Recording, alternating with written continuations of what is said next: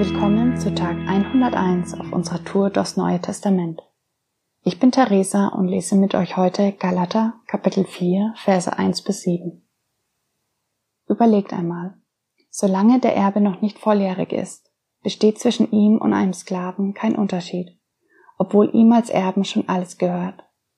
Bis zu dem vom Vater festgesetzten Zeitpunkt untersteht er einem Vormund und ein Vermögensverwalter bestimmt über den Besitz. Genauso ging es auch uns.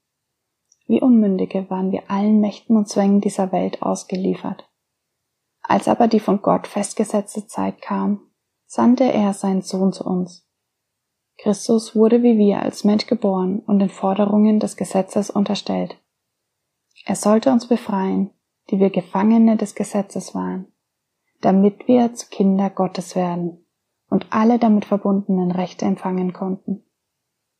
Weil ihr nun seine Kinder seid, schenkt er euch Gott seinen Geist, denselben Geist, den auch der Sohn hat. Jetzt können wir zu Gott kommen und zu ihm sagen, aber Vater. Ihr seid also nicht länger Gefangene des Gesetzes, sondern Söhne und Töchter Gottes. Und als Kinder Gottes seid ihr auch seine Erben. Euch gehört alles, was Gott versprochen hat. Wenn ich im Wort Gottes lese, dann versuche ich mir bewusst die Frage zu stellen, wie mir Gott darin begegnet. Heute muss ich mir nicht lange Gedanken machen, denn es steht mit ganz klaren Worten da. Gott begegnet mir als Vater. Als einer, der ein Erbe zu verteilen hat. Und wir werden als Kinder bezeichnet. Als diejenigen, die etwas Großartiges bekommen sollen. Vater. Das ist ein ganz starkes Wort. Es weckt bei jedem irgendwelche Erinnerungen und Assoziationen. Vater, das ist jemand, mit dem du in Beziehung stehst, ohne den du nicht wärst, dessen DNA du trägst, ob du willst oder nicht. Und hier begegnet uns Gott nun als Vater. Ich versuche das kurz in den Kontext zu stellen.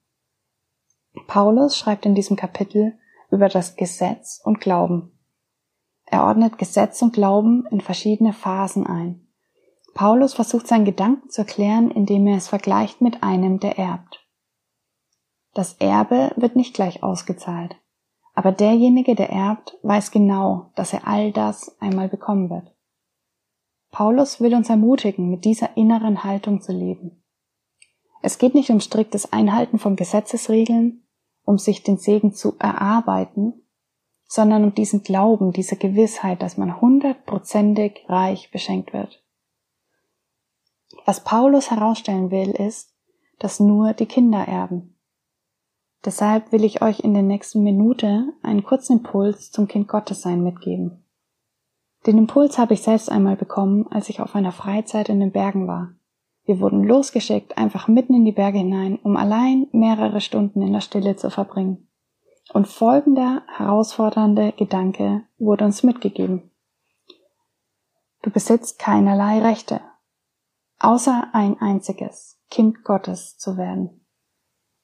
Du hast kein Recht auf Gesundheit. Es ist ein Geschenk, kein Recht. Du hast kein Recht auf eine optimale Gesundheitsversorgung, auf ein Leben ohne Schmerzen. Du hast kein Recht auf Respekt, darauf verstanden zu werden, Anerkennung zu erfahren. Du hast kein Recht auf Chancen und Möglichkeiten, um deine Begabungen zu entfalten. Du hast kein Recht auf Zuneigung und Geborgenheit. Du hast kein Recht darauf, Kraft und Stärke zu haben, anpacken zu können. All das sind Geschenke, keine Rechte, die du einklagen kannst. In unserer Gesellschaft mag der Schein oft trügen, denn dankenswerterweise hat sich unsere Gesellschaft ein ausgefuchstes Regelwerk an Rechten erkämpft. Ich glaube, seit März gibt es auch das Grundrecht auf fünf Packungen Klopapier pro Haushalt. Wir nennen das Rechte, aber es täuscht.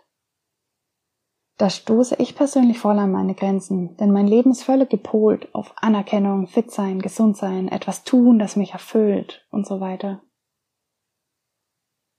Nur ein einziges Recht haben wir. Es ist direkt von Gott gegeben. In Johannes Kapitel 1, Vers 12 steht, denjenigen, die also an Gott, an Jesus glauben, gab er das Recht, Kind Gottes zu werden. Dieses Recht kann dir niemand geben. Du hast das Recht, Kind Gottes zu sein. Kommen wir wieder zurück zum Galaterbrief. Was bedeutet es nun, Kind Gottes zu sein? Paulus beschreibt in diesem Kapitel die rechtliche, nüchtern sachliche Seite des Kindseins. Man ist Erbe. Punkt. Ein Bediensteter mag in genau dem gleichen Haus leben wie das Kind, aber das Kind wird den Besitz einmal erben, der Bedienstete nicht. Als Kind ist man Erbe. Und was erbt man bei Gott? Im Epheserbrief schreibt Paulus sinngemäß, ich bete, dass ihr checkt, wie mega reich ihr sein werdet durch dieses unsagbar herrliche Erbe. Das Erbe muss phänomenal sein. Das ist etwas, das ich noch mehr und mehr entdecken will. Vergebung, die freisetzt. Hoffnung und Zuversicht, die niemals erlischt. Eine echte Freude, die von ganz tief innen kommt. Im Epheserbrief schreibt Paulus auch, der Heilige Geist ist der erste Anteil des Erbes, das wir erhalten sollen. Von diesem Geist spricht Paulus auch im Text heute. Es ist der Geist, der in uns ruft, Vater. Ich wünsche uns, dass wir heute Gott neu begegnen dürfen als Vater. Nicht nur als Vater von Jesus, sondern als mein Vater.